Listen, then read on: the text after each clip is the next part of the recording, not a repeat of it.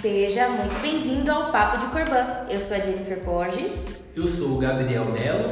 E eu sou o Vinícius Gonçalves. Hoje nós vamos contar um pouco da história do mestre do consignado. Um episódio especial que vai mostrar pra gente onde tudo começou, quem é o Vinícius Gonçalves, da onde que ele veio, quais são os seus sonhos. E aí, Vinícius, se apresenta pra gente. Bom, eu sou o Vinícius Gonçalves, mais conhecido como o mestre do consignado. Sou lá de Salvador, Bahia, melhor lugar do mundo.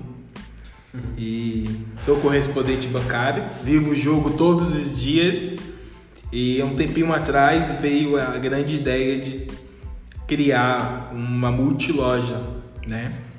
E aí no processo de criação do nome, uma noite eu pensei, por que não mestre do consignado? Eu gostei do nome, conversei com alguns amigos e aí ficou mestre do consignado. Isso foi há quanto tempo atrás, ele? Foi há dois anos e meio, mais ou menos, quando tudo começou. Entendi. A mestre do consignado. Certo, mas você vem de uma carreira bancária há muito tempo, né? Sim. Conta pra gente um pouco. Qual foi o seu primeiro emprego? Como você arrumou esse emprego? Legal. Sou de Salvador, como eu falei. Eu vim de um projeto social lá do subúrbio ferroviário de Salvador. E onde eu dentro da igreja católica eu participava de algumas atividades. Tinha aula de inglês tinha aula de karatê tinha várias, várias atividades lá para os jovens da, da região onde eu morava e como eu estava sempre lá todos os dias e tal estudando aprendendo eu tive a oportunidade de fazer uma prova para entrar no Banco do Brasil como jovem aprendiz Legal. e eu entrei fiz a prova fui aprovado e entrei no, no Banco do Brasil. Eu tinha 14 para 15 anos, foi quando tudo começou. Eu, aquele menino sai, que saiu do subúrbio de Salvador, com a realidade sem expectativa nenhuma, na verdade, cheio de sonhos, mas você nunca sabe o que vai acontecer, na verdade, né? Você nunca sabe, você sonha, você imagina, você tem os seus desejos, mas até que isso vire realidade, existe um, um grande vácuo ali, ali, no meio de tudo isso. Né? Com quantos anos você está agora, Vinícius? 26 agora. Vinícius, se hoje o Vinícius de 26 anos encontra o Vinícius de 14 para 15 anos, o que, que ele falaria? Seja sábio, estude mais, se dedique mais faça o seu melhor todos os dias. Isso aí. Vinícius, você falou de sonho. Quando você entra no banco, qual, qual foi o seu maior sonho, assim, de menino? Assim que você entrou? Eu queria ser dono daquele banco. Boa. Quem não? Eu queria ser dono. Eu era jovem aprendiz, eu trabalhava numa agência muito boa. Trabalhei na agência Rua da Holanda, em Salvador. Ali no comércio, para quem conhece Salvador. E era uma agência de PJ, né? Então só os caras que tinham a conta. E eu cuidava do arquivo. E o bacana é que minha primeira experiência foi justamente o, o Hobster, eu nunca esqueço do Hobster. Ele me chamou e ele perguntou se eu sabia colocar em ordem alfabética. Eu, é óbvio, porque não sabe colocar em ordem alfabética, né? E eu peguei aqueles arquivos, aqueles dossiês lá dos clientes que eu fui colocar em ordem alfabética. E o interessante é que eu errei, porque eu coloquei tipo A, B, C, mas não era tipo Antônio, Antônio Carlos, Antônio Marcos. Então eu coloquei em qualquer ordem, tipo tudo A, tudo B, tudo C e fui seguindo. E aí eu entreguei aquilo pro Robson, eu nunca esqueço a cara que ele me olhou assim e falou: Olha, tá errado, é assim que você tem que fazer. E o Hobster saiu da mesa dele, me ensinou como eu tinha que colocar em ordem alfabética, entrou no arquivo junto comigo e me mostrou como que eu tinha que arquivar os dossiês dos clientes. É, teve uma época que, por aquilo ter passado, na, na, ter acontecido, eu decidi que eu seria o melhor. E eu era conhecido em todo o prédio da agência como o cara que encontrava qualquer dossiê. Então, todo mundo passava para encontrar o dossiê para mim, todo mundo. Eu encontrava todos os arquivos. E aqui que é o grande ponto. Da onde que veio a minha ideia então de, de querer empreender, mesmo não tendo ninguém na minha família que, fosse empreendedor, que tivesse negócio, com exceção do meu avô, que é serralheiro, né? Ele tinha um negócio, mas quando eu cresci, quando eu nasci, meu avô já tinha parado, já, já tinha se aposentado. É, como eu trabalhava no arquivo, eu conseguia, eu consegui ver uma vez o contra-cheque do, do bancário e vi o dossiê dos empresários. E eu falei, bom, é melhor ser empresário do que ser bancário, né? E aí eu coloquei aquilo na minha cabeça. E foi assim que, que tudo começou, essa, essa minha vida de. Legal, Vini. Eu que, tô com você há, há um pouco tempo, eu sei que hoje as suas referências você tem como o Marcelo Germano, o Guilherme da XP, Sim. entre outros nomes. Mas na época, quem eram as suas referências? Putz, o Hobster.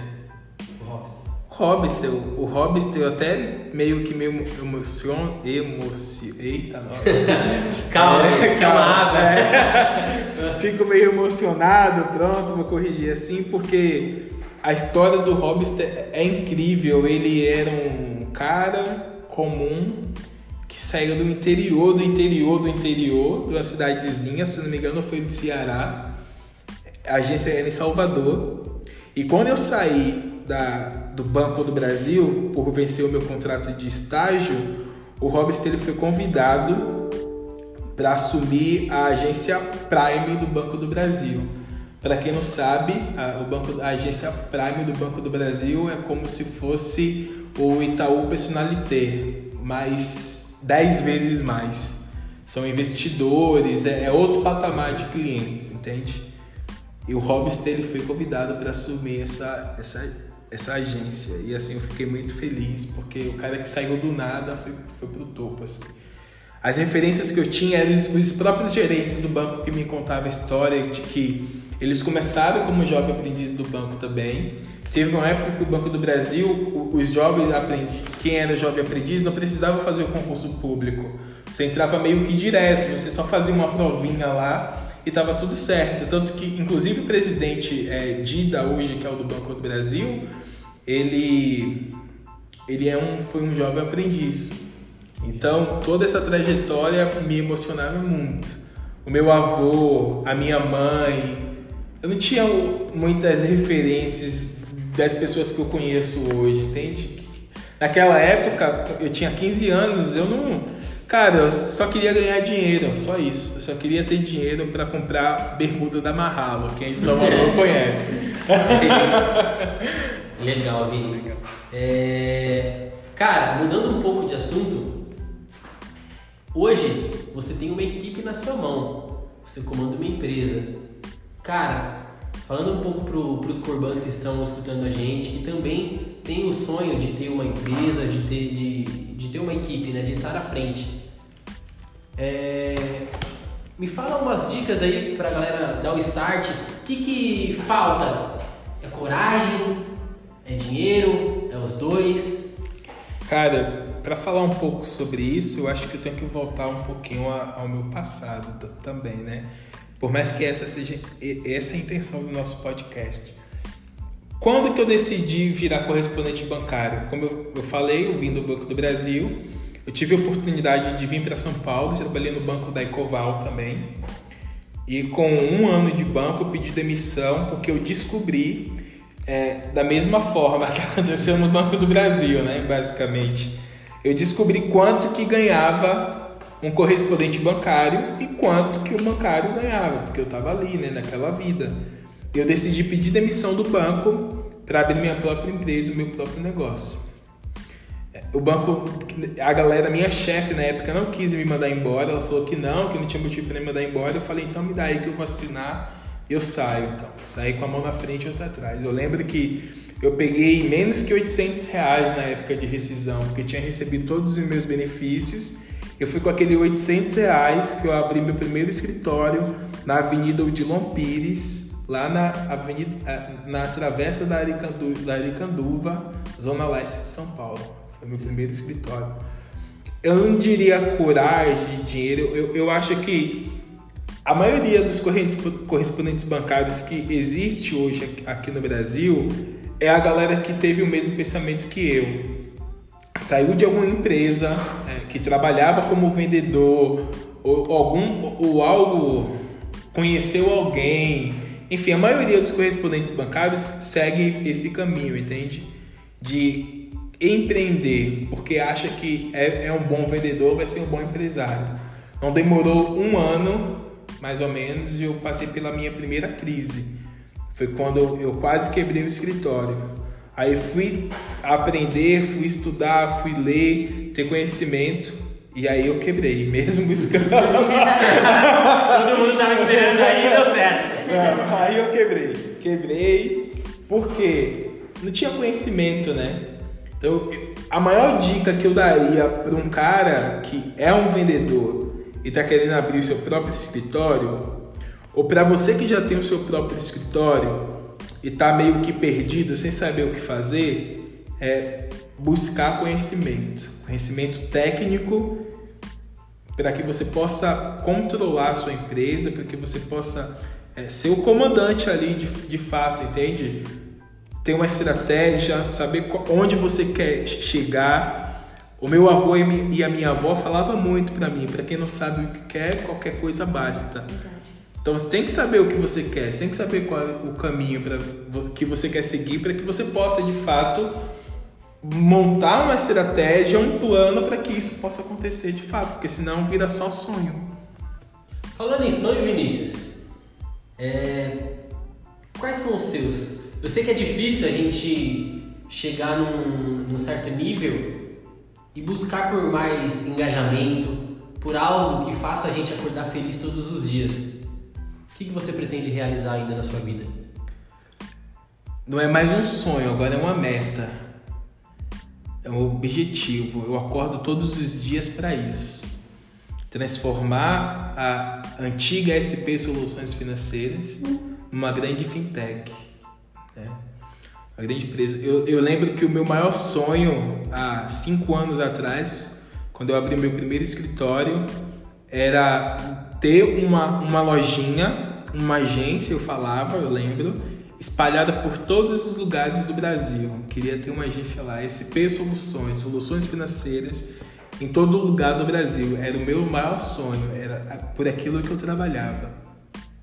Hoje isso está mais perto, com todas as mudanças que estão tá acontecendo no mercado. E o meu maior objetivo é transformar a empresa numa, numa fintech. Legal, Vinícius. É, aproveitando, mestre, fala um pouco então do que está acontecendo atualmente com a sua vida. Onde que você está trabalhando? Qual empresa você está comandando? O que está rolando nela? Legal. A, além da mestre do consignado, que está com esses pro, grandes projetos aí, do Papo de Corban, com as lives, com a, a nossa querida Jennifer, que é, é a menina do marketing que, que faz tudo isso aí, né? Esse, esse sonho possível. A gente para, tem a ideia e ela que consegue colocar isso, tirar isso do, do papel de fato, né? A gente não estaria nem aqui gravando é se não fosse por ela. E a, a grande questão é, hoje, com esse projeto de transformar a empresa a SP Soluções em, em, uma fintech, a gente mudou toda a identidade visual da, da empresa, né? A gente está no caminho de transformar a nossa financeira, a nossa lojinha, a nossa promotora, como a maioria das pessoas falam, e uma grande fintech. Então hoje, além da Mestre do Consignado, gente, nós estamos trabalhando no projeto da Corbank Brasil. É uma fintech que vai ser especialista em crédito. Fala um pouquinho aí, Jennifer, para a galera. Eu costumo dizer que a Corbank tem sido um sonho para mim. Eu sempre quis participar de um grande projeto e foi quando tudo começou, juntamente com o Vinícius, com a Letícia, com o Gabriel, eles deram essa oportunidade para mim. E eu creio que a Corbank, o sonho, né, Corbank, não cresceu só no coração do Vinícius, acabou crescendo do Gabriel, do meu, da Letícia e de todos os funcionários. Então eu acho que isso é o mais gostoso. Ele não está sonhando sozinho. E a Corbank, ela quer trazer isso de uma forma bem simples, né? A gente, nosso Sim. slogan é esse, né? Simples para você. A gente quer trazer essa praticidade, esse conforto, fazer com que a nossa financeira seja acessível para todos, né? Sim. Desde ah, uma pessoa comum ah, que possa abrir sua conta, que possa ter o seu cartão, quanto um, um baita de um empresário fazer um, um grande empréstimo. Eu acho que esse é o nosso foco, é querer atender todos de uma forma simples, objetiva. É isso. Legal, gente. Para quem não sabe, a Mestre do Consignado, vocês estão acompanhando aí nas nossas redes sociais sobre os nossos cursos, sobre os nossos projetos, as nossas lives, todo mundo tá ligado. Quinta-feira, 8 horas, tem uma live nova para vocês. Mas aproveitando o gancho, segue a gente também lá nas redes sociais da Cor- Corbank Brasil. A gente está dando um boom agora no, no Instagram. Acessem o nosso site. Já que vocês são fã do mestre, com certeza vocês também serão fã da Corbank. Sem dúvida.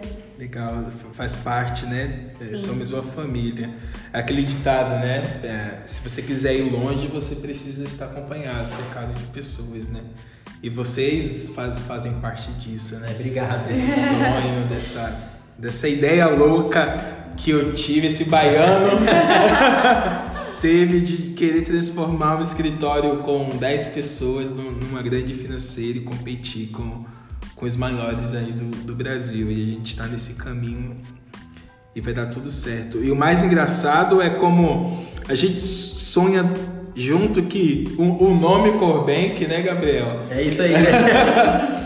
A gente. Eu, eu tive a ideia do papo de Corban e cheguei no escritório e falei pro Gabriel, falei, cara, o que, que você acha de papo de Corban? Pensei em fazer algo desse tipo aqui. O Gabriel, de bate pronto, já aceitou. E eu lembro que a gente voltando pra casa no final do expediente, calhou da gente ir junto. E a gente no metrô, né, cara? No metrô, trocando ideia. E o Gabriel salta. Por que não Corbank? Por que Corbank? Corbank. E eu fiquei pensando Corbank, Corbank, Corbank. Por que não Corbank? Gostei, tá aí, Corbank. E assim nasceu o nome Corbank. Legal, Vini. É, Da hora.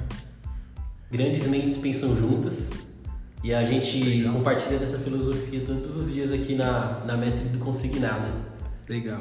Falando em grandes mentes pensam juntas e pro Corban que tá escutando a gente agora, indo pro trabalho, voltando pra casa, ou em casa, né, agora que é quarentena, Quarentena.